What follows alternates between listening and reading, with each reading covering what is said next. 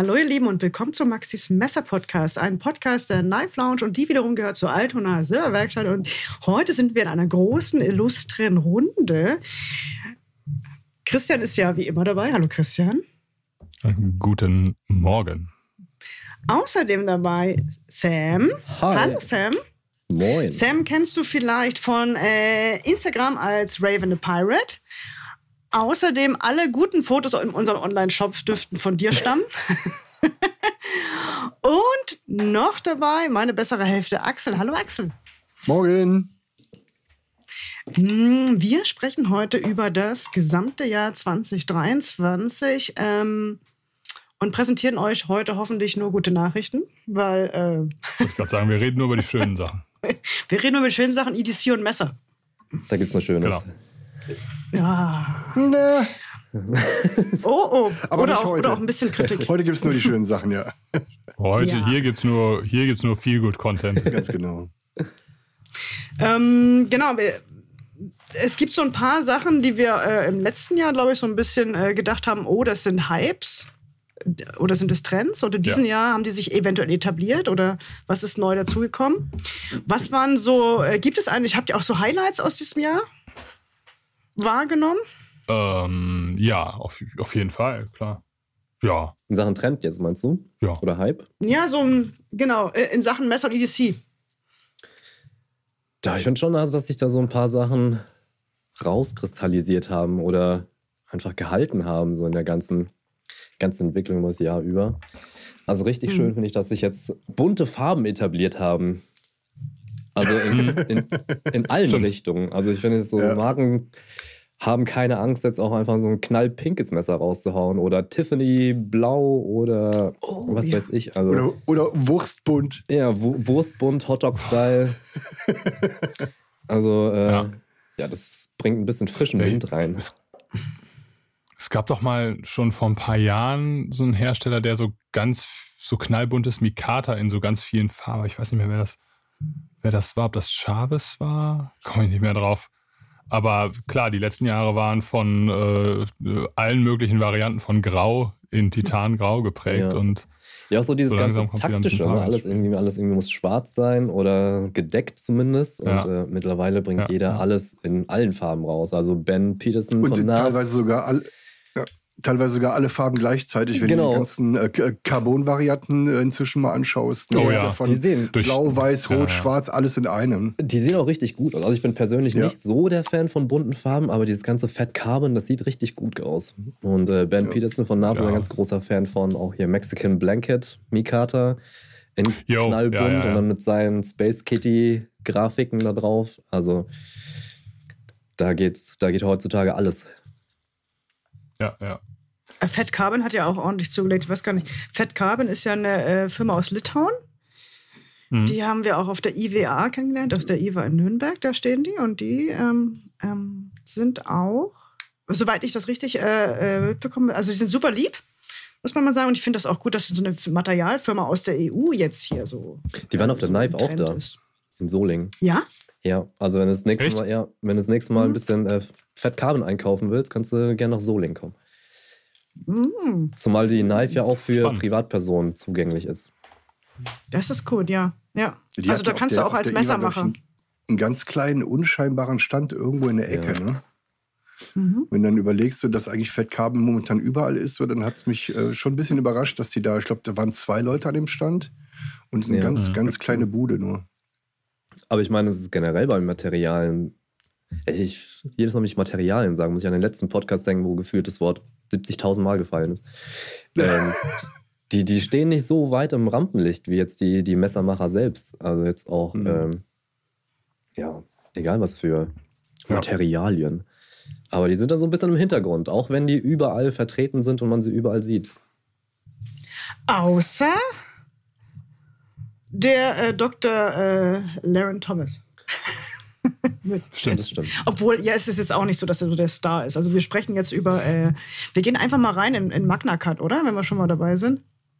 Jo. Dann haben wir aber Punkt 1, dann haben wir schon Punkt 1 übersprungen. Ich habe keine, ich habe, hast du eine, hast du eine, hast du eine Reihenfolge? Ist die, Die ist die du wichtig? äh, Ja. per WhatsApp verschickt hast. Ja, aber es ist die Reihenfolge für euch wichtig? Ich dachte, wir so, nö, cruisen einfach mal rüber. Nee. Nein, also das Okay. heißt, ähm, ähm, Magna Cut ist in dem Sinne ja ähm, Erfinder von äh, Dr. Laren Thomas. Andersrum. Habe ich jetzt. Andersrum. er hat's erfunden. Andersrum. Dr. Laren, er, hat's erfunden. er hat Magna Carta erfunden, nicht umgekehrt. Ist das so? Das lassen wir drin. Das bleibt drin. Das bleibt drin. Das Manch, bleibt drin. manch einer mag es für ein Gerücht halten, aber ja, es wurde andersrum erfunden. Es wurde, Dr. Laren Thomas hat Magna Cut erfunden. Die erst, Ja. die, ne, also man sagt immer so, die erste Stahllegierung, die wirklich für Messer, da habe ich so ein bisschen meine, also ich glaube, das stimmt nicht so richtig, aber ähm, ja, Aber, S, es ist, äh, es ist der, der Halbstahl gerade. Ne? aber S35 und Co., also das, was, was Chris Reeve damals benutzt hat, das war doch auch extra für Chris Reeve hergestellt worden. Ja, und also und N690 äh, ist, also es gibt schon ein paar Legierungen, wo man sich schon mal Gedanken drüber gemacht hat, ob das ein guter Stahl wäre, um irgendwie ein Schneidwerkzeug damit herzustellen. Meine steile Behauptung ist ja, dass Magna Cut äh, den M390 abgelöst hat. Als Standard High-End Premium-Stahl. Ja, Wie seht ihr das? Ja. würde ich auf jeden Fall, ja, klar. Also es gibt Das natürlich sind ja- ähm, noch Messer, äh, noch Messer in M390, aber man merkt halt ganz stark im, im Jahr 2023, dass wir da, dass sich das verschoben hat.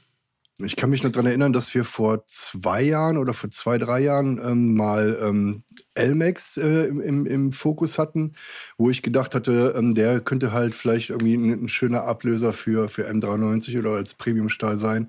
Aber irgendwie von, von Elmex redet man eigentlich nur noch irgendwann so am Rande. Ne? Das ist ein bisschen, bisschen verschwunden. Ja. Ich finde so, Es das sind ja immer so Zyklen. Entschuldigung. Ja, sag. Ja, es sind ja immer so Zyklen, in denen das so läuft, ne? Also, also vor, boah, lange, S30V ist ja auch schon bestimmt 15 Jahre her, etwa. Na, dann war das halt der Stahl der Stunde, dann kam 35, dann ne, kam irgendwie LMAX, dann kam irgendwann M390. Es sind ja immer so Zyklen, in denen das äh, sich so durch die Messer, in denen das so durch die Messerwelt wabert und auch, auch Magna Cut wird jetzt nicht die Endhaltestelle sein. Das wird Naja, wir hatten ja zwischenzeitlich auch nochmal S45, der sich ja auch gar nicht Genau. durchgesetzt hat, weil ja sehr schnell dann halt auch der Magna Cut kam. Ne? Ich finde, es gibt immer so ein Band. Es gibt immer so ein äh, Budgetstahl, nenne ich das mal. Dann gibt es so einen Standardstahl und einen Premiumstahl. Und dieses Band, das verschiebt sich halt so kontinuierlich. Genau. Früher Genau, war ja dieses S, ja. der S35 war ja der Premiumstahl überhaupt. Und mittlerweile, wenn du Mhm. Umfragen machst, sagen die Leute ja schon, ja, nee, S35 ist zum Standard Mittelklasse-Stahl. Und also diese, auch Ja, die. Wahrnehmung verschiebt sich da halt so komplett. Und ich würde fast behaupten, voll. dass M390 mittlerweile sich so als Standard etabliert hat. So als guter Standardstahl. Aber wenn du einen draufsetzen Ja. willst, bist du mal, musst du Magna Cut nehmen.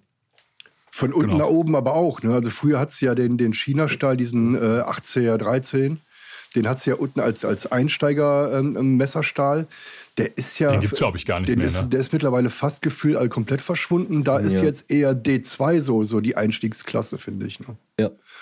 Also und auch da, passiert D2 unter war, D2 halt früher so ein, nichts mehr. D2 war früher ein guter Standardstahl, also Mittelklasse-Stahl. Und mittlerweile Ja. ist das halt so der, der Einsteigerstahl, an dem nichts mehr Ja. vorbeigeht. Ja. ist irgendwie lustig, Ja, ist witzig wie sich zu das sehen. verschiebt, ne? Das ist so wie mit, wie mit, den, äh, mit, mit den iPhones. Ja, Ja, ja, das- genau. Ja, ja. Kommt, der neue, kommt das neue Genau raus so. und die Nur das- anderen plötzlich günstiger. nur dass dein M390 äh, nicht aufhört zu funktionieren mit der Zeit. Das stimmt, ja. Braucht auch keine Updates. Braucht kein Update. Na doch, ein paar Schleifer. Ja. Geschliffen werden müssen sie alle. Updates brauchen sie alle. Ähm, so, die nächste steile These, die ich habe, oder die wir hatten, wir haben vor ein paar Monaten oder anderthalb Jahren mal darüber gesprochen, über Ultim oder letztes Jahr, dieses. Anfang dieses Und wir Jahres, glaube ich sogar. Ne? War das nicht auch letztes Jahr schon so, Nee, dass wir gesagt als, haben, wir, oh, Ultim. als wir mit, mit, mit Sam und Dave äh, den Podcast auf Madeira hatten, ich glaube, da Ja, hatten das wir war das als Jahr. Thema. Was letztes Jahr? nee, im War Januar Anfang- war das. Das war im Januar Oder letztes. Jahr. Nee, Nee. das war letztes Jahr. Das Oktober letzten Jahres waren wir 2022. da. Wir sind dieses Jahr nochmal hin, um. Äh, Ach, stimmt, da haben wir gar nichts. Ja, richtig, Mhm. stimmt. Ja. Genau, Das da war hatten wir gesagt, ist jetzt Ultim Hype, Trend. Und jetzt ist Ich es sage ein Jahr immer noch später. ja. Ich, Immer ich noch? glaube, ja, ja. Ich glaube, dass das Thema äh, in, dass das Thema irgendwann wieder verschwinden wird. Das glaube ich. Also nicht ganz verschwinden, aber dieser, dieser krasse Hype, den es jetzt noch, ich habe das Gefühl, es hat auch schon wieder ein bisschen nachgelassen. Mhm. Und äh, ich glaube, dass das sich auch wieder abkühlen wird. Also ich, ich bin ja zum Beispiel, ich kann damit überhaupt nichts anfangen. Also mich, mich reizt es zum Beispiel ja gar nicht. Zumindest nicht im Messerbereich. Ähm, manche, äh, was ich cool fand, war der, der Worry Stone, äh, der DWS. Äh, da, da fand ich das ziemlich cool. Für, für so, genau. Hast du, ist das mit Ultim oder? Ja, Ultim Frame. Ich kenn das. Ah ja, Axel- genau. So, Axel so zeigt da finde ich sein- super.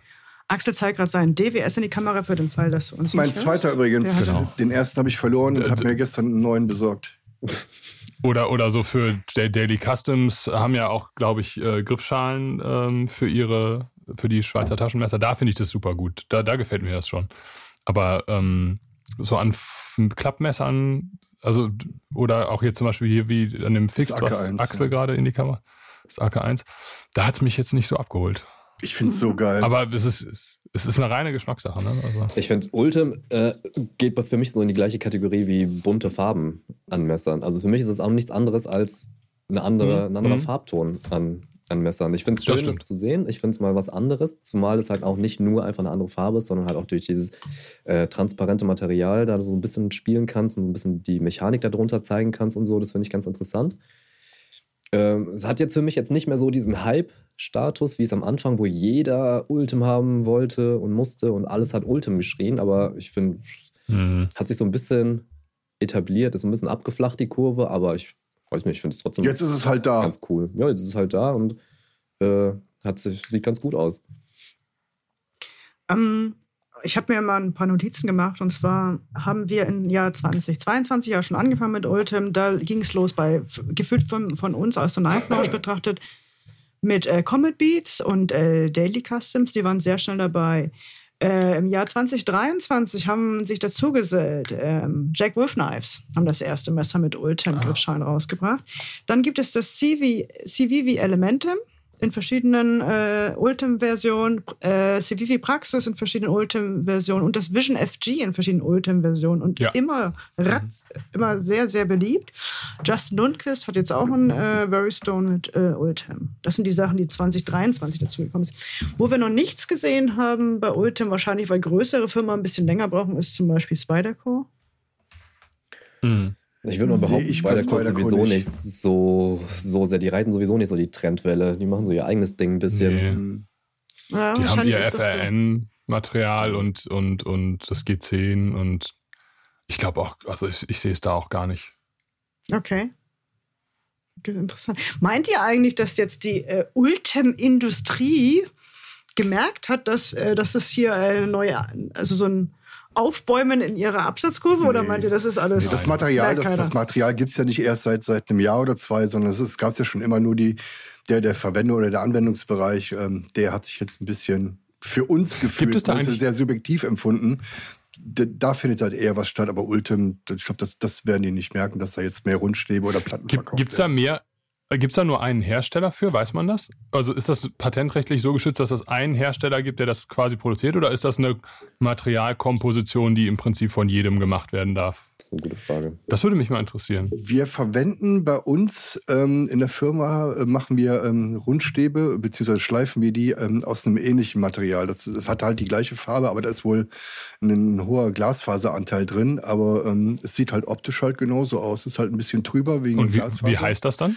Ah, weiß ich nicht, ob ich das hier nennen darf, deswegen äh, keine Ahnung. Ah, okay. Ja. Aber wie Ich gesagt, bei uns haben wir das nicht der kistenweise rumliegen. Ne?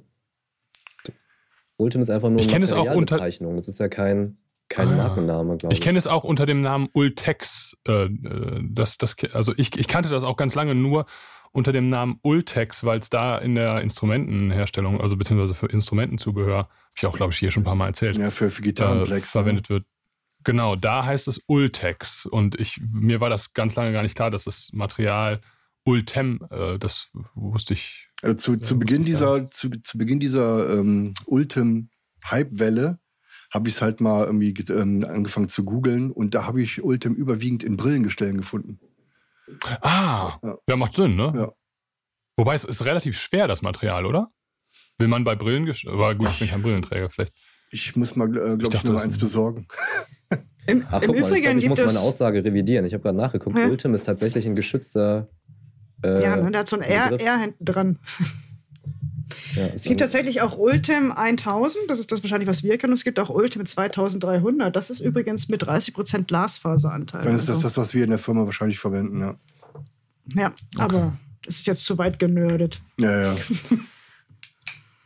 Kommen wir vielleicht zum nächsten Punkt auf unserer Liste. Mhm. Auch eins meiner Maxi persönlichen hatte- Highlights. Ja, ja, vielleicht äh, hältst du noch mal da dein Artefakt, was du eben äh, hattest, in die Artefakt. Kamera.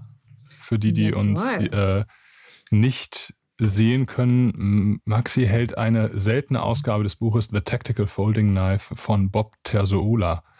A Study of Anatomy and Construction of the Liner Lock Folder in die Kamera. Ein Dieses Buch habe ich sehr, sehr lange gesucht, ja.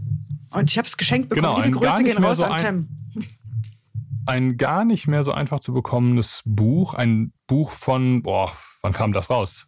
Anfang der 90er, Ende der 80er? Steht das Ja, in deinem Ich, wahrscheinlich ich blätter also mal für dich. Schon, Mhm. Ich glaube, es ist auch schon lange. Ich glaube, das ist jetzt 2000. Äh, Okay, also es ist äh, 2000. auf jeden also das ist auf jeden Fall ja nicht die erste Auflage, das ist schon deutlich älter. Genau, Anlass, dass wir darüber sprechen, ist, dass Bob Terzoola endlich in die Hall of Fame der Messermacher äh, aufgenommen wurde. Was eigentlich komisch ist, dass das jetzt erst passiert, Ja. ne? Also, das, das Mhm. wurde eigentlich mal allerhöchste Bimmelbahn. Bob Terzoola baut Messer seit 1979. Ist 81 in die äh, amerikanische Messermacher-Gilde, das äh, in die Knife Makers Guild heißt es, glaube ich. Ich bin mir noch nicht sicher, Mhm, eingetreten. genau. Und ähm, das heißt, nach 44 Jahren Messer bauen und auch, er hat ja auch wirklich das, das Messerdesign verändert, hat er endlich, ist er endlich in die Hall of Fame, äh, ist er endlich in die Hall of Fame eingezogen. Und dieses Mhm. Buch hier, zum Beispiel diese Tactical Folding Knife, damit haben äh, Messermacher wie Jens Anso ähm, das Messer bauen gelernt. Weil du hast ja hier ähm, damals in den 80ern, 90, ich meine, das Buch ist ja schon älter, es ist ja eine, ist ja eine andere, ist ja eine andere, äh, eine neue Auflage. Da waren die Bilder noch in auch so- schwarz-weiß. da waren sie noch so ein bisschen, ja. Und da, tatsächlich waren die auch in Schwarz-Weiß, ja. Und da äh, steht auch so die Anatomie des Messers und auch solche Sachen, wie ein Messer gebaut wird. Die Geometrie des Linerlocks hatten wir ja auch als Grundlage von unserem Linerlock-Podcast. Sieht man eigentlich, wer aktuell alles in der Hall of Fame vertreten ist? Ja, es gibt eine Webseite über die Blade Show und dann siehst du auch, wer, wer da drin ist. Ah, okay. Aber ich glaube, die Hall of Fame kommen nur amerikanische Messermacher oder beziehungsweise Messermacher, die in dieser amerikanischen äh, Gilde drin sind. Glaube ich. Das heißt, wir haben Also kein da anderes. sind, äh, da sind zum Beispiel Leute wie Al Buck, also der Erfinder ne, des äh, Buck 110, Ja. Pete Gerber, Bob Loveless, Jetzt sehe ich das ähm, genau, äh, A.G. Ist- Russell. ist ja nicht auch posthum ähm, der, ähm, der Bowie drin, von dem Bowie Knife? ja, den sehe ich gerade ne? Ja, ne? William Skagel. Also. Ken Onion? Ja, also die. Ah, echt? Ken Chuck Onion, ist Buck sehe ich hier. Ken Onion ist schon, ja, schon etwas länger als. Ja, Äh, um, muss, da, muss. Dann ist es natürlich ja noch, noch äh, mehr verwunderlich, dass halt Bob Terzoola jetzt erst reingekommen ist. Ne? Also ich hätte Ja, gesagt, ähm, Tim Leatherman. ich hätte gedacht, äh, dass Ken Onion noch nicht drin ist. Guck mal, Sal Glasser ist auch drin. Elmar. Also Mhm. sind, sind wirklich die. Chris Reeve, natürlich. Hier, Michael Walker. Mhm. Les Diazis. Für gar nicht so lange her, dass der verstorben ist. Ne? Mel Pardew. Ja, ja, also sind wirklich die ganz, ganz, die ganz großen ähm, der letzten 100 Jahre, könnte man so sagen. Ne?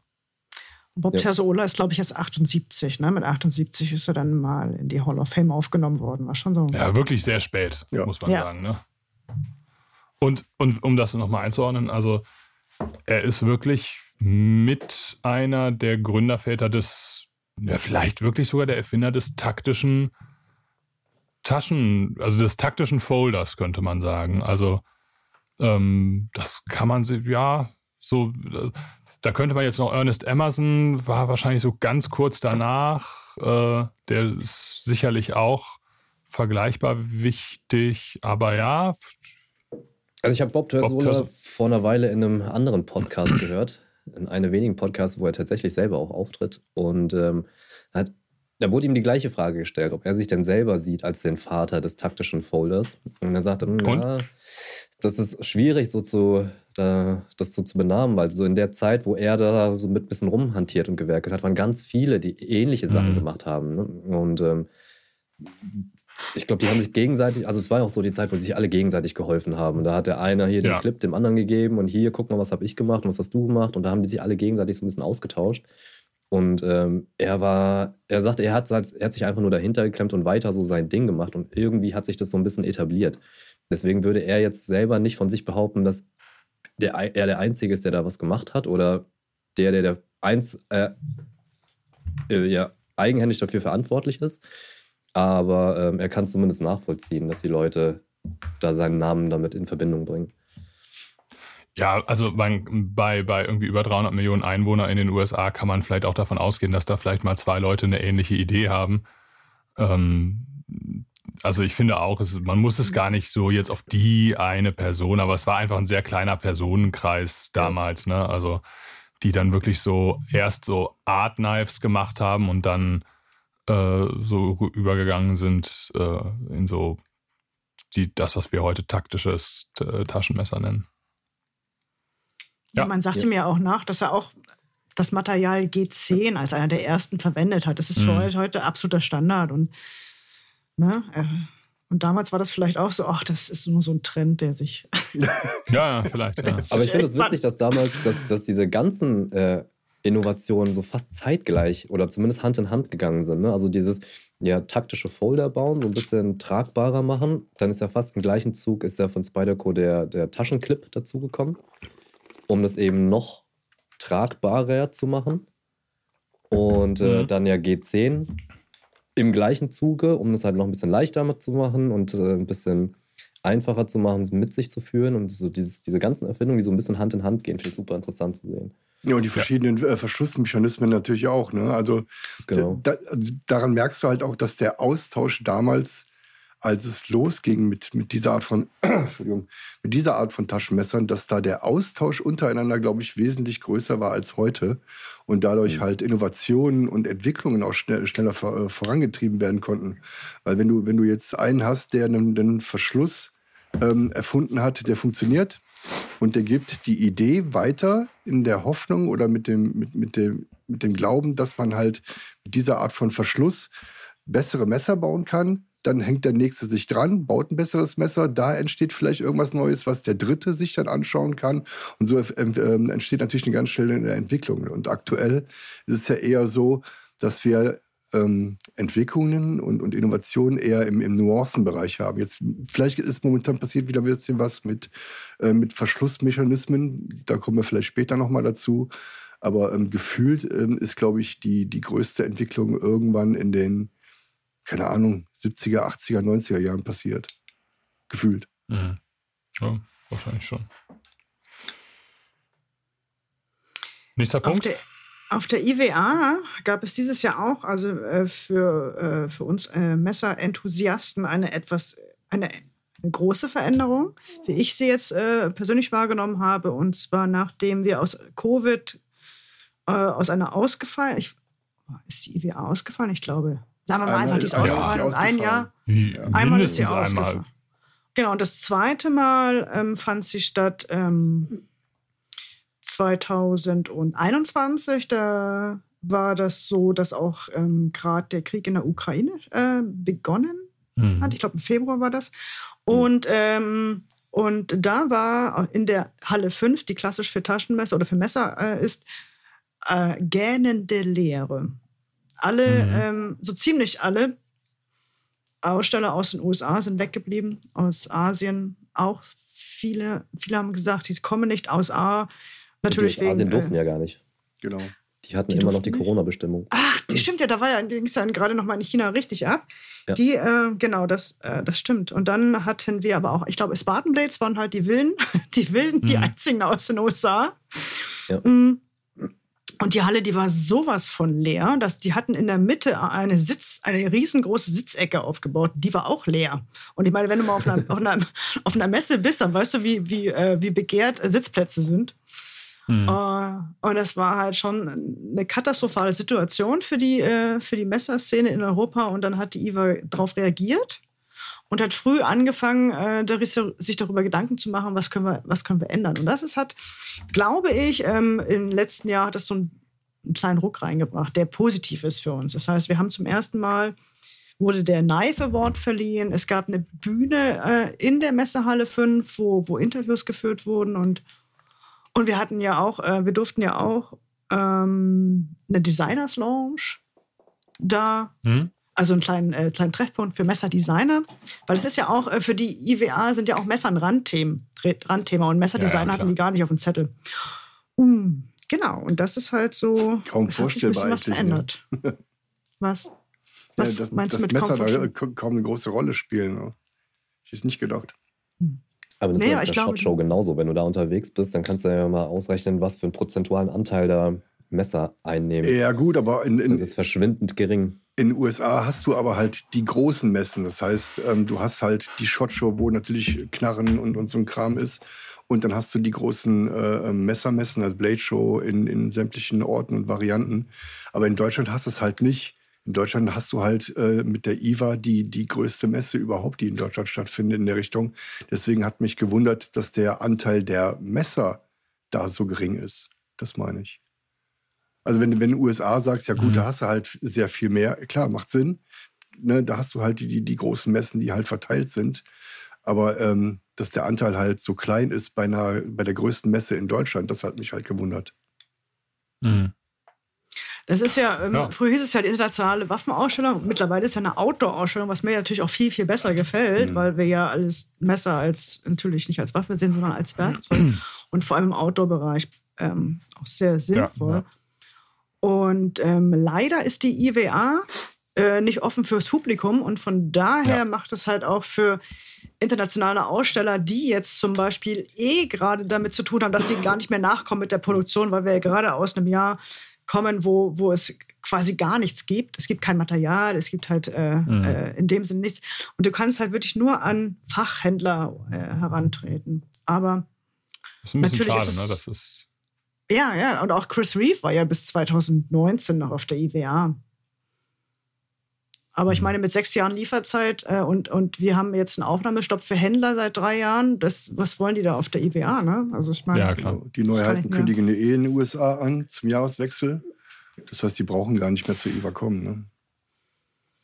Da muss man sagen, ist, äh, äh, das ist eigentlich eine schöne moderative Brücke. Ähm, die, das Pendant, äh, die Knife in Solingen, die ja quasi so ein bisschen das Gegenteil ist, die ja einfach völlig publikumsorientiert ist. Ne? Das äh, finde ich dann ehrlich gesagt auch so ein bisschen die spannendere Veranstaltung, glaube ich. Für uns auf jeden Fall. Auf ja. jeden Fall. Ja, ja. ja. Jetzt also da finde ich es einfach für Messer ist. Einfach super, dass das existiert. Ne? Also dass, dass es das gibt, ist einfach wirklich cool. Bevor wir nochmal zur, zur Knife nach Solingen gehen, wollte ich nochmal einmal sagen, dass wir auf der die IWA 2024 wird auch wird auch nochmal äh, in dem Sinne weitergehen. Also auch mit, es wird auch ein okay. Live Award verliehen. Ähm, ich glaube, Sam ist auch die ganzen Tage für die IWA unterwegs. Und Tage, ähm, ja. genau, und gibt da auch, macht Content, dass man halt auch Sa Sachen nach außen tragen kann, wenn, auch wenn du da nicht hinkommst. Als, äh, mhm.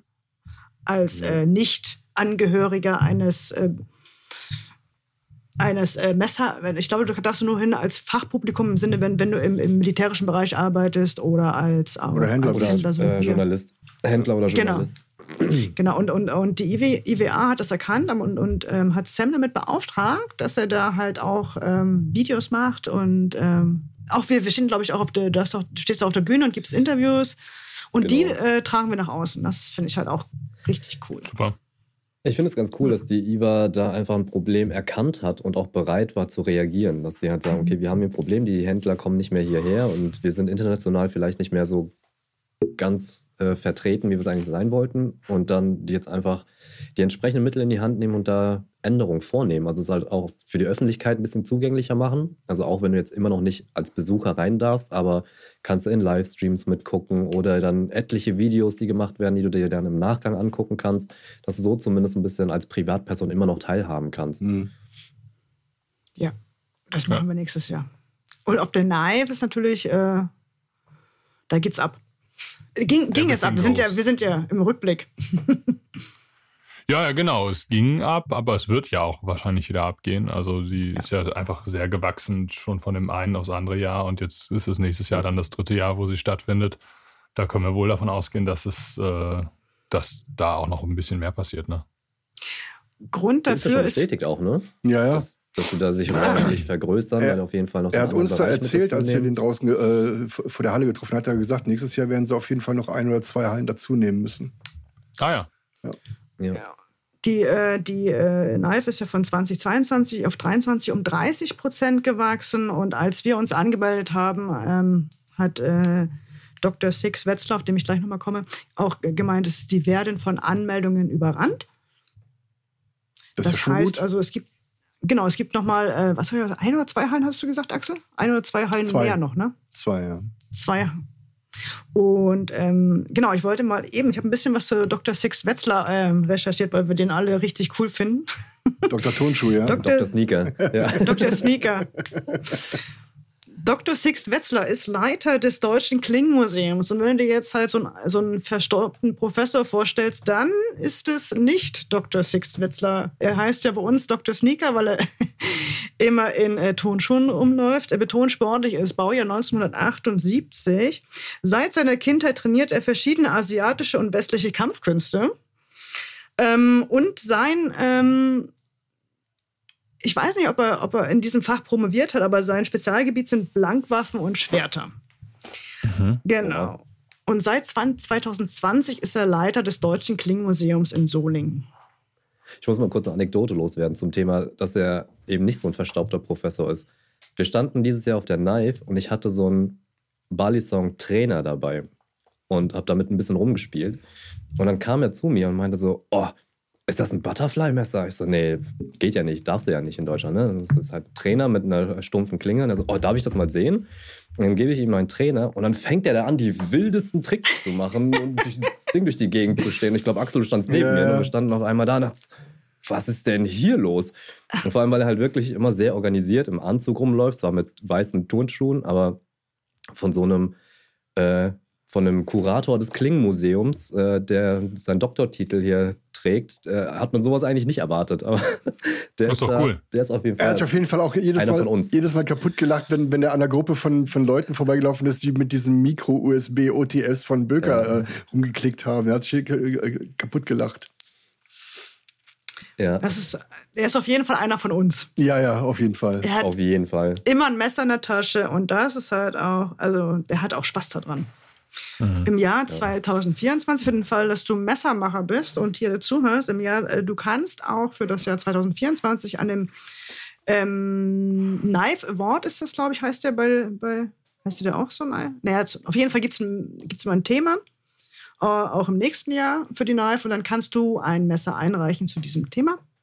Und da kannst du ähm, natürlich den, äh, den Preis gewinnen von, äh, von der Messer, vom Klingmuseum Solingen. Aber wir als Knife Launch äh, spendieren nochmal den Publikumspreis. Hier ist auch nochmal mit 2000 Euro äh, bekommst du, wenn du äh, den Publikumspreis gewinnst. Das heißt, jeder auf der Knife in Solingen kann sich die Messer an, anschauen und hat auch eine Stimme. Voll gut. Und am Ende, ich glaube, vor Ende des äh, ersten Tages, also samstags, wird das dann ausgelost. Was so viel Sinn genau macht, ne, das sicher. Publikum halt auch mal abstimmen zu lassen. Ne? Ja. Ja. Und du musst nicht wirklich, du musst auch nicht selbst auf der Messe sein. Es reicht, wenn du dann, da muss allerdings dein Messer da, muss da sein.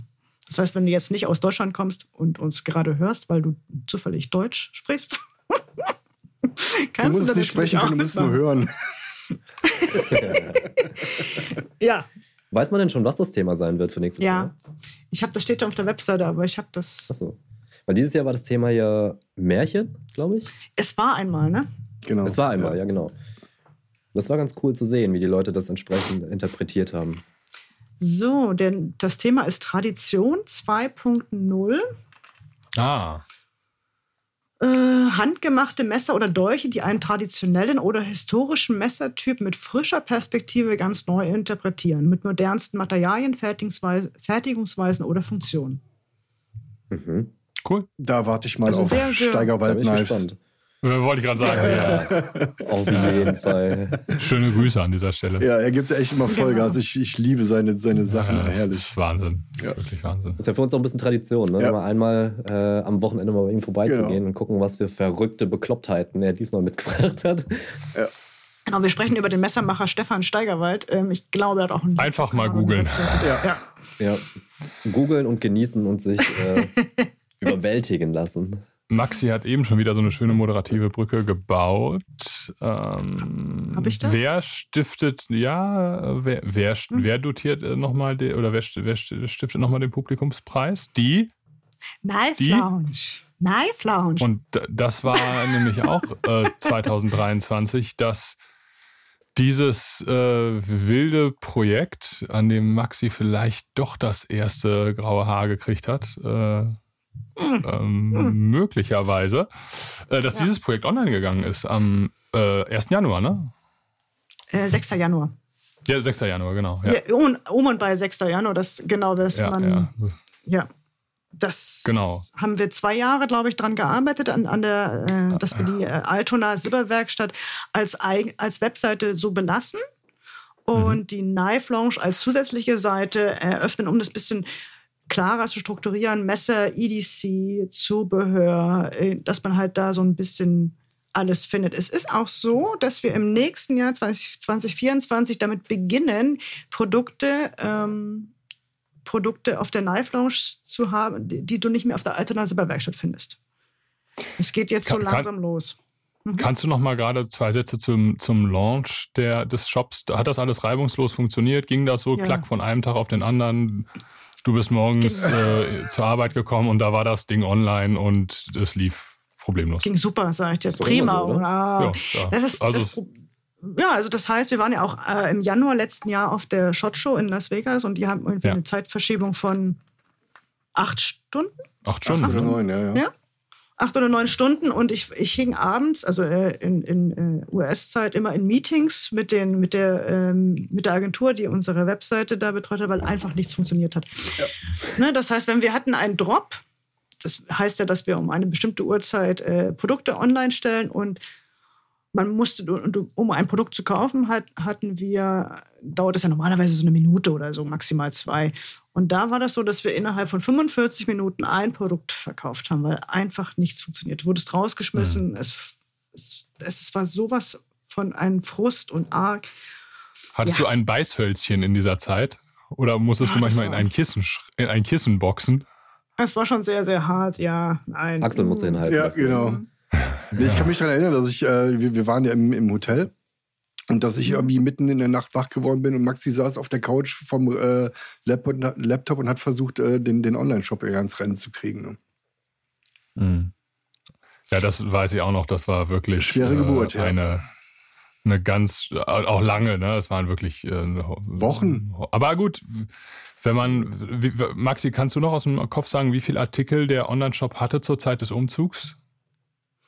Ja, also dadurch, dass wir ja keine Artikel löschen, sondern sie einfach nur nicht sichtbar stellen, kann ich nicht so genau sagen. Aber ich glaube, 2000, äh, 2000 ja. Artikel haben wir mit, also nicht alle lieferbar, aber mit Varianten. Naja, aber die umgezogen werden mussten in den neuen Shop, sage ich mal. Also es war schon, es war, das, das war wirklich ein schlimmes Projekt, ne?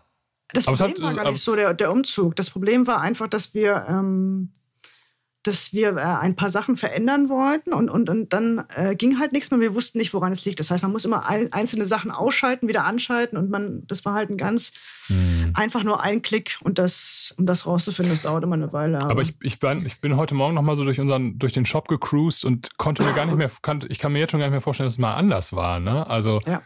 Äh, ich wollte gerade sagen, es fühlt sich an, als wäre die Knife Lounge schon immer da gewesen. Genau, ja, ja. Ich bin, das dachte ich auch heute so. Und auch wenn ich, auch wenn ich äh, wenn ich ähm, am, im Shop arbeite oder ähm, im, im, Newsletter arbeite, dann ich, ich habe neulich noch mal habe ich mal einen ganz alten Newsletter gesucht, also weil ich was finden wollte und dachte, ach krass, mhm. so sah der ja mal aus, ne? Also mhm. wir, wir haben ja den Newsletter auch farblich sehr abgestimmt auf die auf die ähm, auf die auf den Online-Shop und als ich dann diesen alten Newsletter gefunden habe, dachte ich, ach so sah der, stimmt, das war ja mal anders. Und ich meine, es ist ja alles noch nicht so lange her, dass das jetzt so aussieht, wie es aussieht, aber ich die hatte völlig vergessen, dass das nicht immer so war, ne?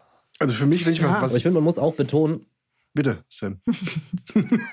Äh, ich muss auch betonen, dass äh, trotz der ganzen äh, Startschwierigkeiten, also zumindest das, was ich gesehen habe, diese ganz, die ganze Community, eure ganze Community auf Facebook und auch sonst wo, sehr geduldig war und sehr verständnisvoll mit allem war. Die haben immer gesagt, kein Problem, das, wir wissen, dass es Zeit kostet und auch Arbeit kostet und so, alles gut. Und ähm, also ich fand es sehr positiv, das ganze Feedback während dieser äh, Startzeit. Immer Ja. noch. War's auch. Immer noch. Also du hast natürlich immer Ja. einen Einzelnen oder zwei Einzelne, die irgendwie irgendwas zu meckern haben, so, aber die gehen eigentlich unter. Ne? Also auch wenn du jetzt, weil diese, diese Probleme in Anführungszeichen mit, äh, mit Drops oder so, die sind immer noch da, ähm, aber nicht mehr so schlimm und, und nicht mehr so, so, so stark wie, wie vor einem Jahr noch.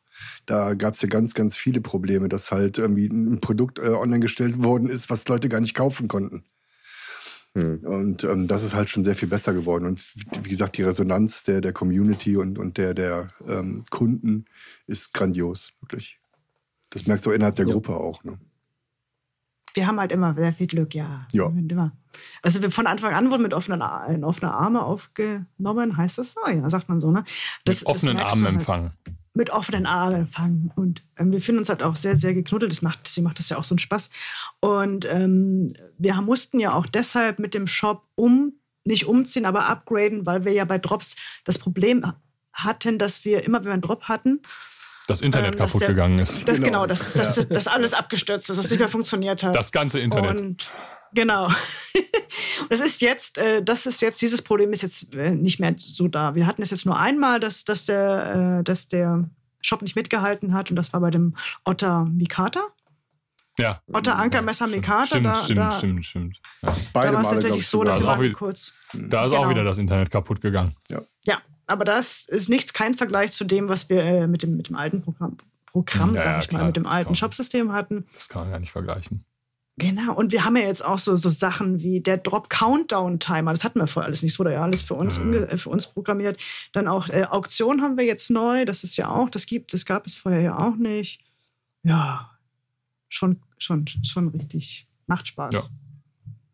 Also, wir werden sehen. Wir haben Aber auch für nächstes Jahr noch viel vor. Als nächstes steht auf unserer Liste 2023 das Jahr des Buttonlocks. Fragezeichen. Fragezeichen, Fragezeichen. Ist das so? Ich würde das Fragezeichen dran lassen, weil ähm, ich, ich, ich sehe es nicht so. Ich, also ich sehe eher ähm, die, die, diesen, diesen Access-Lock sehr viel häufiger in der letzten Zeit. Ob es jetzt der Button Ja, ich ja, ja. Access-Lock würde ich eher sagen, dass der weiter weil das vorne ist. Patent, Mhm. genau, weil das Patent äh, ausgelaufen ist vor zwei, Erzähl drei mal ein Jahren. bisschen was davon, Christian. Ja, der Access Lock war ja ganz lange patentrechtlich so geschützt, dass eigentlich nur Benchmade den benutzen konnten. Also ähm, ich glaube, Lester Asis hat den ja auch erfunden. Ähm, und wie das halt immer so ist, äh, da gab es dann mal so ein paar Lizenzen. Ich glaube, Spider-Comanic. Ho ja, Spider-Comanics, genau. Ja, wobei das auch wieder ein bisschen anders funktioniert. Ne? Ja, Da okay. ist äh, der, der Access-Log, also ich kann das jetzt einmal, ich habe jetzt gerade, oh, habe ich eins hier? Nee. Äh, da sitzen ja die Federn quasi hier seitlich unter den Griffschalen Hm. und bei Manix ist es eine Griff, ein- eine Feder, die, die diesen Ball Ja, äh, nach Ja. vorne schiebt. Das ist noch ein bisschen anders. Ähm, und diese Omega-Federn beim Access Lock, das war ja das, was letztendlich so auch ein bisschen diesen Patentschutz, glaube ich, ausgemacht hat. Das ist ausgelaufen. Fluch und Segen gleichzeitig. Ja, Ja. ja. Ja, also nirg Komm, ja, nirgends wurde so sagen. häufig äh, gemeckert wie bei den Omega Springs von Benchmade. Ja, die, die können halt mal brechen, genau. Ähm, ähm, aber jetzt ist dieser, dieses Patent halt ausgelaufen und jetzt kommt es halt, dass wirklich alle Hersteller diese Art von Verschluss, wo also quasi durch diese Omega-Federn der Bolzen nach vorne und hinten geschoben wird, ähm, ähm, das machen jetzt im Prinzip nach und nach alle, würde ich sagen, ne? was ja auch völlig nachvollziehbar ist. Also. Genau. Und die, der Button, den Buttonlock hat man aber auch schon viel gesehen. Also gerade die Chinesen, das ist Wii und Civivi, gerade Civivi, da, die haben schon viel gemacht. Ne? Also vielleicht alle, die das nicht kennen, das ist dann, dann hat man einfach so ein, da schiebt sich dann auch qu- quasi hier so ein, so ein, so ein kleiner ähm, Verschluss auf die Klingenwurzel und man kann es dann halt mit einem Knopf. Sam, hast du gerade irgendwas mit einem Buttonlock äh, in deiner Sammlung? Ja, Moment. Ist doch viel besser, als wenn ich das hier so Das Element hemdärmlich. Ja. Ja. Also du hast hier, ich weiß nicht, ob man das sehen kann. Da, das ist der Knopf, der Button. Und dann, wenn du den drückst, fällt die Klinge einfach runter. Sam hält ein ProTech Modax, Modex, Modex in die Kamera. Genau. Genau. Ähm, mit einem Knopf. Genau, und da ist dann der Knopf, der sich dann hier quer, also parallel zur Achse, Mhm. in die Klingenwurzel schiebt und dann die Klinge verriegelt. Auch Protec hat ja schon Aber öfter, hat ja schon länger mit, mit dem Buttonlock gearbeitet, ne? Ist ja, jetzt Ja, ja, ProTech macht Zumal schon. ProTech ja hauptsächlich Automatik macht. Ne? Und Automatik ist ja im Prinzip nichts anderes Als ein nur Button. Knöppes. Genau. Genau, nur halt Ein ein Knöppes. So, ein Knöppes. ein Knöppes eben. Genau, und eine Feder, federgelagerte Klinge, die eben durch den Buttonlock verriegelt wird. Genau, ja, ja. Und das Mordax das hat eben nicht diese federgelagerte Klinge, was es so ein bisschen äh, legaler in vi- vielen Bereichen macht. Und, aber ich würde jetzt auch sagen, also man sieht schon viel Buttonlocks Ja, oder hat viel gesehen dieses Jahr, aber jetzt nicht so viel, dass ich jetzt sagen würde, das ist das Jahr des Buttonlocks. nee, da war es sicherlich noch der, der Access Lock oder die, das, die dürfen es dann ja nicht Access Lock nennen, dann hat das halt irgendeinen anderen Ja, ja. Namen. Äh, also, äh, aber genau, es ist äh, vom Prinzip ja immer das Gleiche und das war sehr dominant dieses Jahr, das fand ich schon. Ja. Ich finde es halt auch cool, dass viele Firmen sich dann darauf gestürzt haben und den nicht nur einfach an 1 zu 1 kopiert haben, weil es jetzt, weil man es jetzt darf, sondern zum Mhm. Beispiel Kaiser hatte daraus den Klatschlock gemacht, den dann äh, einstellbar gemacht, sodass du die, Ei. Stärke der Feder einstellen kannst und Mhm. das auf deine Wünsche quasi so ein Das bisschen cool. konfigurieren Das kannst. wusste ich nicht. Das ist echt ganz cool. Ja, und dann auch. Ähm, Giant Mouse ganz das ja auch. Ne? Also die einen Giant Mouse in dem NASCAR. Das war ja das Das Messer, was. Crossbar haben die das Stimmt. Das, ja, genau, das war ja das Messer, was so ähm, vom, vom Stil und vom Design her komplett aus der, aus der Reihe fiel. äh, Was, was, Wie heißt der Lock da nochmal? Hm. Ich glaube, Crossbar Lock heißt es. Ja. Crossbar Lock, richtig. Ja, ja, ja, genau. Ja, Das ja. war eigentlich Ja. das, das gleiche Kind, nur mit einem anderen Namen. Länder Das 2. Das Ja. Länder, genau, das Länder 2 jetzt ganz Stimmt. ja auch. Ja. Stimmt, stimmt. Ja, Das ist größer, ne, als das erste Länder. Ja, Genau. Ja. Ja. Ja, ja, ja, Mhm. genau. Ja, es ist halt ein, es ist ja auch ein, ein total guter Verschluss. Also das muss man einfach sagen. Die Idee ist genial. Es ist äh, selbst wenn dir beide Federn brechen würden, könntest du immer noch irgendwie, keine Ahnung, ein, ein Stöckchen da reinschieben und hättest immer noch eine, eine, eine Verriegelung. Also Ich finde es auch ein, ein sicherer Verschluss. Super um sicher. Den, den, die Feder zurückzuziehen, musst du deine Finger aus der, Ja, aus ja. der Fallrichtung äh, Richtung der, der Klinge rausnehmen und somit kannst du dir quasi beim Schließen nicht mehr die Mhm. Finger es ist, ja, ja, auf jeden Fall. Also können wir abschließend sagen, 2023 ist es, also hier von unserer, von unserer Jury hier, das Jahr des äh, Crossbar, Access, äh, Clutch, Omega Feder Lock. eher das L- als, als äh, Lock. Buttonlock. Ja. Lock. Ja, okay. ja, ja. Sehr cool. Ich denke auch. Machen wir. Der nächste Punkt. Ja, da, da kriege ich, oh, da krieg ich wieder Ärger für. Da kriege ich, ich sehe es jetzt schon in den YouTube-Kommentaren, da kriege ich Haue für. Made in China, mittlerweile die besten Messer der Welt. Fragezeichen. Fragezeichen. Und Zumindest mit die besten Produktionsmesser. Also, Ja. Also äh, genau, wir reden jetzt nur über, Produ wir reden nur über Serienproduktion. Wir, Produ- wir reden jetzt über Serienproduktion, ja, ja, klar, natürlich. würd, ich würde auch, ich Ja. kenne keinen Custom aus China. Ach, die wird es auch geben. Die wird es auch Die geben. wird es auch, ja, die wird es auch geben, aber wir, also wir kennen sie halt wahrscheinlich hier einfach nur nicht.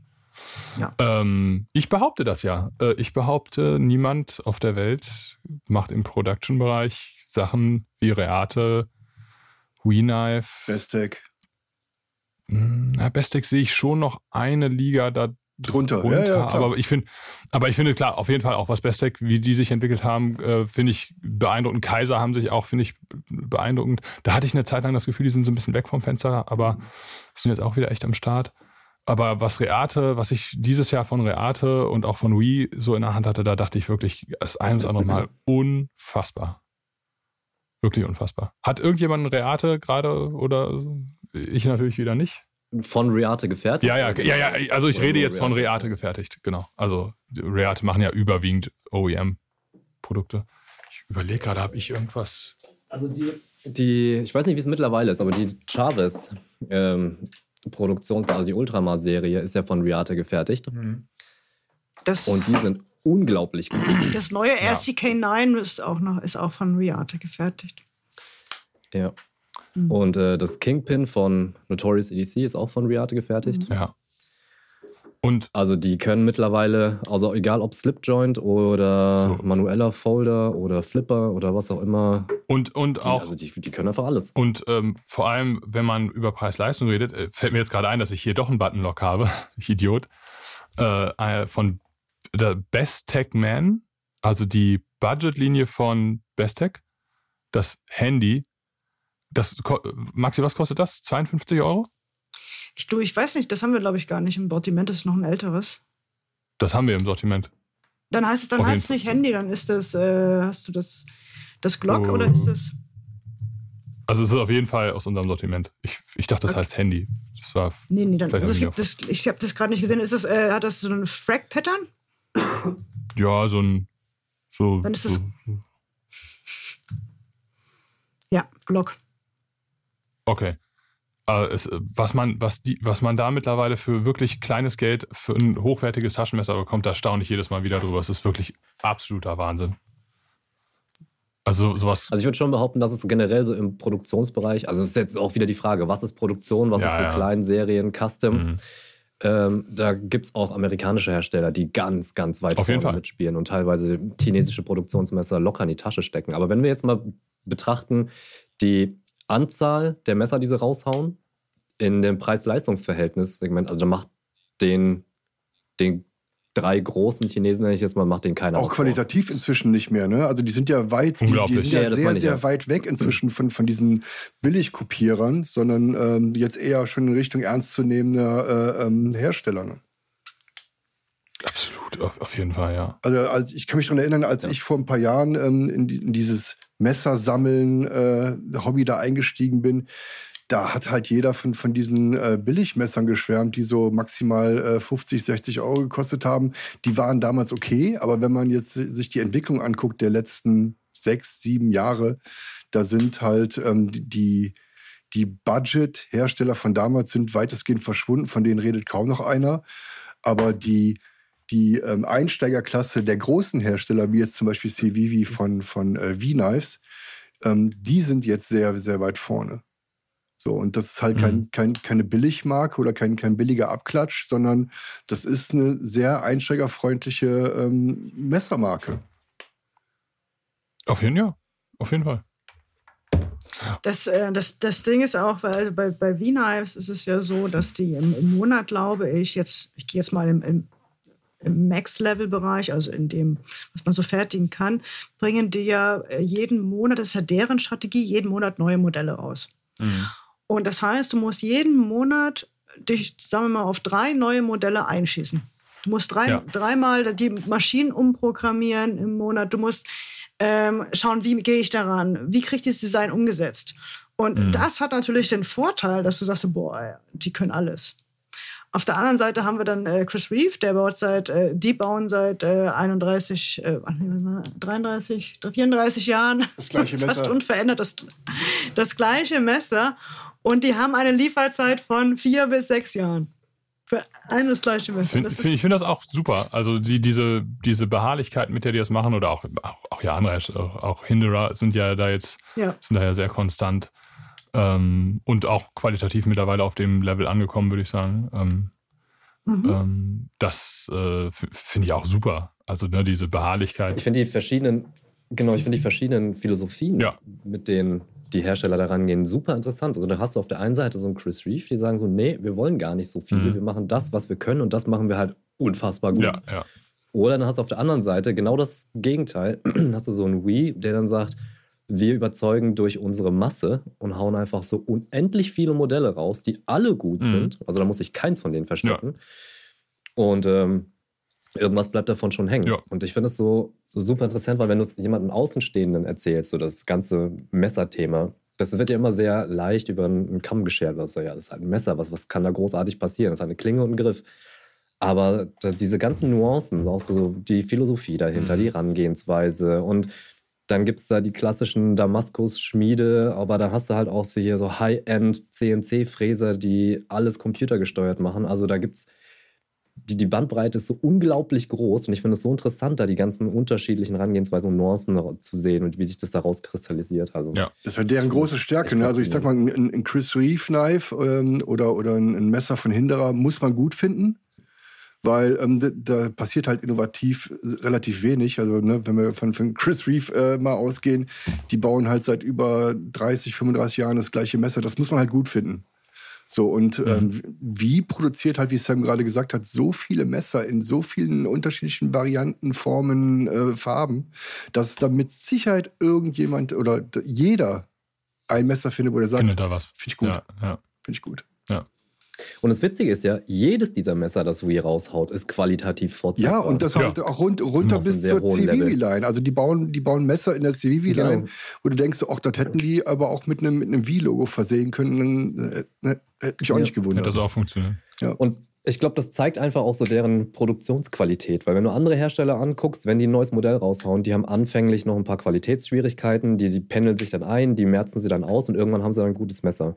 Und bei Civivi und Wii, das geht da so Schlag auf Schlag. Da, die machen gefühlt, äh, haben sie ein neues Modell, hauen sie auf die Maschine, hinten purzelt ein fertiges Messer raus und das ist top. Und so, so gut muss er erstmal sein, dass du einfach, egal was du da raushaust, egal ob es jetzt ein Slipjoint, ein Buttonlock, ein Framelock oder was auch immer das ist, dass sie einfach alles Das können. ist schon beeindruckend. Ich, ja. ich glaube aber auch, dass, was, dass das, äh, die äh, Fertigungstiefe von Vi und Civivi und Royate gepaart mit, dem, mit der Qualität ähm, die ganze Welt so ein bisschen verändert hat. Das heißt, ähm, ich wage mal zu behaupten, also nachdem ich jetzt ja mit 2015, 16 angefangen habe als Händler mit Böker, dass die sich seitdem extrem verändert haben dass die gesagt haben, oh ja, guck mal, wir haben da eine mächtige Konkurrenz aus China, wir können nicht so weitermachen wie bisher. Wir müssen auch investieren in Maschinen, wir müssen auch investieren in, in, in CNC, in, in die Klar. Schulung unserer Mitarbeiter. Und das sehen wir jetzt nach und nach, neue Ideen und, Klar, ähm, und, und auch Konkurrenz. die. Ja, ja, Konkurrenz belebt das Geschäft, sagt man ja auch. Ne? Also ja. der Druck, den die auf den internationalen Markt ausgeübt haben, dürfte gigantisch sein. Und ne, diese ganzen Fertigungsstrukturen, also auch dieses viele OEM-Manufacturing, was die äh, machen, das bringt uns ja jetzt sogar schon so ein bisschen zu dem nächsten Punkt, hat, ha- hat ja dafür gesorgt, dass die, dass die, ähm, diese Landschaft sich unglaublich demokratisiert hat. Ne? Das heißt, wenn ich jetzt in der Lage wäre, ein vernünftiges Design auf die Beine zu stellen und vielleicht auch noch in der Lage wäre, eine Cut-Datei zu schreiben, dann könnte ich ja als Messerhersteller auftreten. Ne? Das heißt, ich suche mir einen Hersteller aus China, dem schicke ich die Datei und Mhm. äh, also das ist jetzt alles sehr einfach runtergebrochen, ne? aber ähm, wenn man mal überlegt, früher wäre das völlig unvorstellbar gewesen, dass das quasi so der Everyday Joe auf einmal Messerdesigner wird. Und ähm, ja, heute, ne, die, es gibt die Produktionskapazitäten und dann geht das im Prinzip los. Ne? Und das, das, wir sehen das ja, es gibt so viele Microbrands, so viele kleine, also sowas wie Vero Engineering zum Beispiel, das wäre ja früher einfach nicht machbar gewesen. Es hätte, es wäre nicht gegangen, hätte nicht funktioniert. Man, niemand hätte sich, hätte ja irgendwie das Geld in die Hand genommen, um in den USA so einen Maschinenpark äh, aufzubauen. Mhm. Ähm, und ja, heute, dadurch, dass die Chinesen sich entwickelt haben, wie sie sich entwickelt haben, können halt viele, das, das ist einfach die Existenzgrundlage für ganz viele ganz kleine Hersteller, ne? die ja trotzdem super spannend sind. Wenn du dir, Das finde ich, kann mich, super. ich kann mich in dem Zusammenhang ganz gut an, an, an das erste Heidi erinnern. Da war es nämlich genauso. Ne? Also Heidi hat ja so sein, sein Standardmodell, was, ähm, also wenn wenn man es sieht, dann Mhm. weiß man ganz genau, das ist ein Heidi. Und da ist es ja ähnlich gelaufen. Also jetzt auch mal ähm, knapp runtergebrochen. So, er, er hat sein, sein Messer von äh, fertigen lassen und ähm, Bestech kümmert sich halt um den kompletten Vertrieb und so weiter. Und er äh, erntet dann halt ab und zu mal ein paar Tantiemen. So, und ähm, das hätte er ja von sich aus auch nicht äh, so ohne weiteres machen können, in diesem Umfang und diesem Aufwand äh, sein eigenes Messer in, in Produktion zu geben. Ne? Mhm. Aber an dieser Stelle muss ich sagen, das war jetzt tatsächlich gar nicht Best Take, sondern da war äh, liebe Grüße von äh, an Sascha von Writing Tony Flipping. Der hat das, weißt du, der hat Ja, das aber immer noch. hat, gefertigt wurde es bei Bestech. Ja. ja. Ja, Aber Also er hätte genau, Messer also Heidi, Heidi ist nicht direkt an. können. Nee, aber Heidi ist nicht direkt an Best Take, sondern es Ja, war der Kontakt hat Sascha von es gab vorher auch, es gab ja vorher, es gab ja vorher auch schon mal eine Lion-Steel-Variante des Designs. Ähm, Ja? Ah, ja. Was meinst ähm, Es gab ein, es gab ein Production Heidi äh, Ach, von ja, stimmt. Äh, was über Meinst du, alles klar. wurde. Ich verstehe, Ähm, ja. Aber der Weg ist halt hä- häufig der gleiche. Du hast einen europäischen oder einen amerikanischen Designer, der aber natürlich Mhm. nur Designer ist, vielleicht auch Messermacher, aber überhaupt keine Produktionskapazitäten hat und der dann ein Design liefert, was dann in China in wirklich nennenswerten Stückzahlen produziert werden kann. Und äh, das hat natürlich diesen ganzen Markt komplett auf links gekrempelt, weil jetzt haben wir halt Le- Leute wie Joseph Vero oder äh, Jack Wolf Knives, die die äh, Messer designen, sie in China äh, auf höchstem Niveau fertigen lassen und äh, dann hier in Europa oder den USA ver verkaufen. Ne? Mhm. Und das hat das, das hat einfach diese, diese, das hat es einfach viel demokratischer gemacht. Also das heißt, du musst nicht erst diese Expertise als Messermacher oder äh, weiß der Geier, Maschinenparkbesitzer äh, haben, sondern kannst einfach eine Idee haben und die dann halt da umsetzen. Du hast ja selber als Du kannst Du natürlich hast ja auch. ganz kurz, du hast ja, selber natürlich auch ein, ein sehr viel oder ein, ein sehr geringeres Risiko. Ne? Also, weil du gibst das ab, die testen, ob es funktionieren würde, dann äh, kriegst du einen Prototypen geschickt und wenn du der Meinung bist, das funktioniert so, dann, dann schmeißen sie es auf den Markt. Ähm, ich glaube, dass dadurch der kreative Anteil wesentlich höher ist als, ah, wie soll ich sagen, ähm, oder anders. Ich glaube, dass, dass, der, ähm, dass, dass Microbrands mehr kreativer sein können als die größeren. Weil die größeren, wenn du jetzt, ne, wenn du die großen Hersteller anguckst, da gibt's halt deren Klassikmodelle, wovon die nicht abweichen werden, wenn du vielleicht noch Spyderco ein bisschen ausklammerst. Da passiert ja auch noch ein bisschen was. Ähm, Aber die, die kleinen Designer, die einfach ein Messer produziert haben wollen, die können sich da kreativer austoben. Und ich glaube, da finden eher noch Innovationen statt als bei den größeren. Wirklich. das Risiko ist zumindest sehr gering. Ne? Also wenn, Mhm, wenn du jetzt mhm. sagst, ich habe hier so ein Design, ähm, dann, dann schickst du es nach, nach Besttake oder sonst irgendwo hin. Die, die testen das, die prüfen das. Ähm, dann bekommst du einen Prototypen geschickt und wenn das funktioniert, ist alles in Ordnung. Ähm, ich glaube, Ja, ja. das funktioniert da besser. Und das Risiko, du hast kein Risiko, Ich hab- weil die sagen dir, Mhm. nee, wird nicht funktionieren. Mhm. Ja, Ich wirklich. glaube, nächstes Jahr kommen noch mehr. Weiß ich gar nicht. Hm. Also, was ich noch dazu sagen soll, Hm. also so als Nebeneffekt dieser Demokratisierung äh, ist ja, dass unglaublich viele Leute in der Lage sind, Messer auf den Markt zu bringen. Und aber auch, also rein statistisch gesehen, einfach unglaublich viele Messer auch auf den Markt kommen, die einfach nicht funktionieren werden. Ah. Weil die entweder von jemandem designt worden sind, der noch nie vorher ein Messer designt hat oder jetzt nicht unbedingt die Mhm. Expertise hat, um das ja, mechanisch irgendwie ordentlich hinzukriegen oder die Ergonomie ordentlich zu, zu machen. Also es gibt, wenn du dir mal so die, die großen Messer-Reviewer anguckst, wie oft haben die ein Messer in der Hand und, und sagen, äh, okay, das Messer ist von jemandem designt worden, der noch nie ein Messer vorher designt hat. Das sieht vielleicht auf Papier Mhm. gut aus, aber es funktioniert Ja, einfach ja. nicht in der Hand. Und solche Messer tauchen halt auch entsprechend. Ja, aber sollte dann der. Hersteller nicht sagen, hör mal, das ist Käse, was du da designt hast? Weil der hat, äh, Ja, ja, aber er hat ja wahrscheinlich auch ein eigenes Interesse Als daran, dass, dass sich das gut verkauft, das Produkt, oder nicht? Nee, warum denn? Der verkauft das Modell, du, du kaufst es ihm ab in der Stückzahl, die du haben willst. Was du damit Okay, machst, ja. ist dein. Ist dann halt die Frage, ob dann wirklich quasi, ob die, ob dann wirklich da Reate draufschreiben, dann haben die natürlich ein Interesse daran, dass das ein super Design ist. Wenn das aber, Mhm. wenn, keine Ahnung, Fritz Pillemann äh, äh, das äh, unter seinem eigenen Namen vertreibt, kann denen ja völlig wurscht sein. Dann bauen die dem, was der haben will. Und, ja, ja, äh, aber wenn du, wenn du Käse produziert hast und sagst, das hat Bestec gemacht, dann hat äh, Bestec wahrscheinlich auch kein Interesse daran, dass das so äh, großartig verkündet wird, oder? Ich, ich glaube, da setzen die einfach darauf, dass das, dass das irgendwann irgendwie alles im digitalen Orkus wieder verschwindet und äh, äh, dass man, also die, da- die, da werden ja solche Mengen produziert, dass die sagen, mein Gott, das, da wird jetzt zwei Wochen drüber geredet und in zwei Wochen Okay. weiß das alles schon wieder keiner mehr. Also dazu sind, ist das auch einfach alles so schnelllebig geworden. Ne? Was haben wir, das haben wir ja auch erlebt. Dann gibt es Hypes, dann gibt es Messer, die Ja. werden durchgehypt und nach drei Wochen denkt man, ah, was war das doch mal? Da war irgendwie mal was, habe ich aber alles schon wieder vergessen. Ne? Das ist so schnelllebig geworden.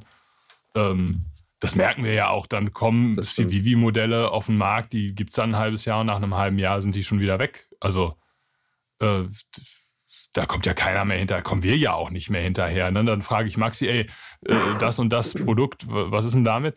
Dann guckt mich Maxi groß an und meinte, Christian, das gab es vor einem halben Jahr mal, was willst du denn jetzt damit? Das ist abgehört, das gibt es nicht mehr. Ein halbes Jahr jetzt nicht, aber ja, ja oder ein so Jahr. eine, die, die, die Lebens, man sagt so Lebenszyklus, Ah, äh, das ist so Zyklen der, der 2022. Messerdesigns. Die Messerdesigns sind tatsächlich äh, nicht mehr unendlich. Sind Nee, also sowas wie so ein ne? Kershaw Blur, das gibt es seit gefühlt 300 Jahren. Äh, äh, dass, dass, ein- dass ein Design so lange äh, da ist, das ist ja, ja, genau.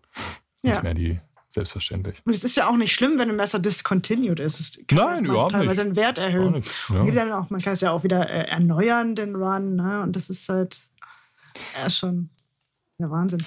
Aber ich, Ich denke auch, dass die Micro, die Micro-Brands im, im nächsten Jahr nochmal zulegen werden. Ja, ich würde ja, mir auf jeden Fall. auch wünschen, dass wir noch ein bisschen mehr aus Europa und Deutschland bekommen. weil Es sind viele Ja. amerikanische Brands. Aber ja, ich denke, da kommt noch was. Schöne Grüße an äh, mehrere Leute, die sich an dieser Stelle gegrüßt fühlen dürfen. Und die das auch wissen. Will jetzt hier noch nicht. Äh, Oder die mit dem Gedanken spielen, ne? ja, genau. Wir möchten, ja. Sehr, sehr kryptisch. Ja, ja, ja.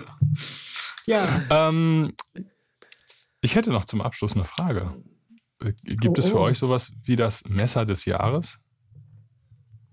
Da, da, war, jetzt, äh, da, da war jetzt keiner darauf vorbereitet. Habe ich auch absichtlich nicht gesagt. Es ist immer, ich finde es immer cool, wenn spontan geantwortet wird. Slender vielleicht. Slender 2 meinst du? Ja. Oder Slender? Von Nafs. Mhm. Also wenn, wenn das Slender 1 aus diesem Jahr ist, wo, was ich glaube ich, das glaube ich, das ist sogar, ne? Oder? Die Länder ist glaube ich das letzte Ja. Jahr. Slender 1. Letztes Jahr, Mhm, okay. letztes Jahr. Dann nehme ich, dann nehme ich Jahr. 2. Ja. Also wenn man mich Ich hab- jetzt spontan fragt, das war ja jetzt sehr spontan und ich habe es hier Das ist sehr deswegen, spontan, ja. Äh, deswegen fällt es mir halt ein. Also ich würde ich würd sagen Slender 2. Ich habe Yvonne gefragt vorher. Also ich habe so ein bisschen, äh, Felix hat, hat einfach, bei Felix hat es nicht mehr aufgehört mit der Aufzählung. Dann hat man das. Das war jetzt so spontan, dass du dich drei Tage darauf vorbereiten konntest. Ich habe genau, ich habe auch schon gefragt, was sind denn so, was sind denn so eure Highlights? Gab es ein Messer für dich? Und, und Yvonne so, für Yvonne war es das T1000 von Reate. Das, Es hatte gibt, ich, äh, von- das hatte ich einmal hier und da. Das ist wirklich, also ist da, ein Prügel. halt, da, da, da hat der, da hat der DHL-Fahrer noch einen Gehilfen gebaut, um das Paket hier die Treppe hochzutragen. Ja. Also das war das war wirklich unglaublich. Glaube ich, das krasseste Klappmesser, was ich bis jetzt in der Hand hatte. Ich habe tatsächlich auch ähm, 10, 15, 20 Messer, aber ich möchte jetzt mal aufgrund ähm, dessen, weil Böker sich echt gerade sehr, sehr viel Mühe gibt, habe ich mich äh, schlussendlich fürs Witzig. Böker TRPPR entschieden. Das ist auch ein Messer für mich, was dieses Jahr neu rauskam. So ein bisschen. Trevor. Das ist, Ah, genau. Ja, Das ist so ein, und das ist so, das würde ich jetzt so Mhm. mal in den Raum werfen, auch völlig random, weil es sind einfach viel zu viele Messer, wo ich sagen würde, also in meiner, ne, wir haben jetzt ProTech äh, neu, da hatte ich schon zwei Messer, die mir spontan einfallen. Dann von Chavez das SDK9, oh, super.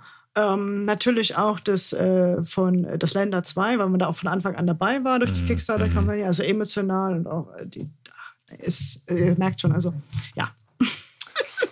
Sam. Ich glaube, ich würde das Civivi Vision FG Oh, nehmen, Ah, ja.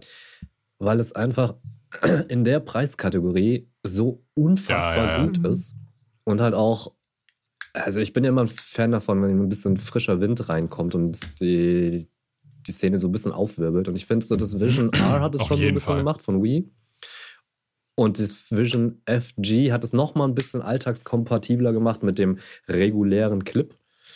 Äh, beim Vision R ist der Clip ja auf der, Ja, ja. äh, auf der, Auf dem Rücken. ja, also Auf der hinteren Auf den- Seite auf quasi. den- auf dem Rücken. auf dem Das ist ein Rücken, bisschen special. Auf auf Ja, dem ja. Griffrücken. Auf dem Pöppes. Ja, das ist ein bisschen special. Hat auch seine eigene ja Funktion, die hat auch seine Daseinsberechtigung hat. Genau, aber äh, ja, das Vision FG hat es so ein bisschen alltagsfreundlicher Mhm. gemacht mit dem regulären Clip und dann auch eben in einer deutlich niedrigeren äh, in einem Preis. Ist auch mit Ultem.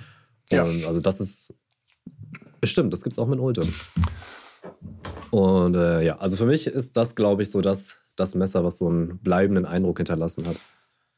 Ich würde, ich äh, habe auch überlegt und ich finde tatsächlich, dass Böker Bronco Mini äh, ist, glaube ich, so ein bisschen mein Messer des Jahres. Ich fand ja das normale Bronco schon wahnsinnig gut. Ja, ich glaube, ich finde das hier aber noch besser, weil ich, ich finde es einfach so krass, du kriegst ein komplett in Deutschland gefertigtes Outdoor-Messer, was wirklich, also wirklich, wirklich, wirklich richtig, richtig gut ist, super stabil ist.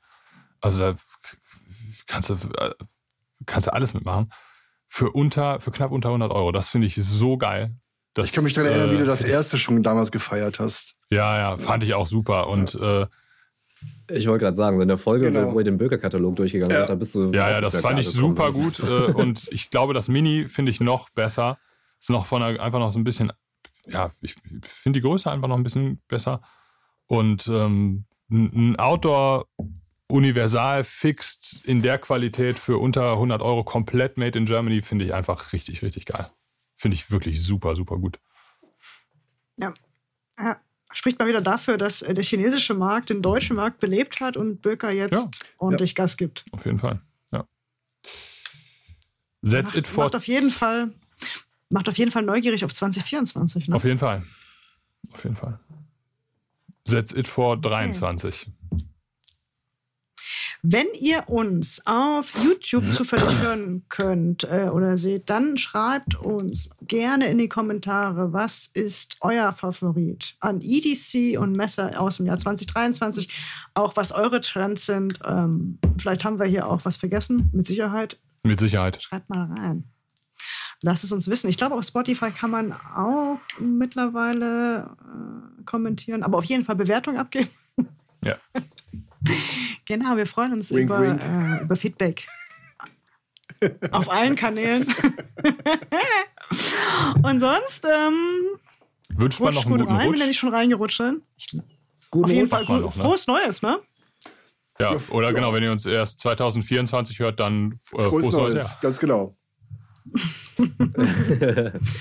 Bis auf der Knife, ne, ihr Lieben. Ach so, und wenn ihr, wenn ihr es schaffen solltet, wir sind in diesem Jahr auch auf der Jagd und Hund in Dortmund. Die ist vom 30. Januar bis 4.2. Oder auch, wie ich das gerne nenne, die Peng und Wuff. Die Peng und Wo. Peng und Wurf ist gut, ja. Ja. Macht's gut, ihr Lieben. Tschüss. Ciao. Tschüss. Ciao.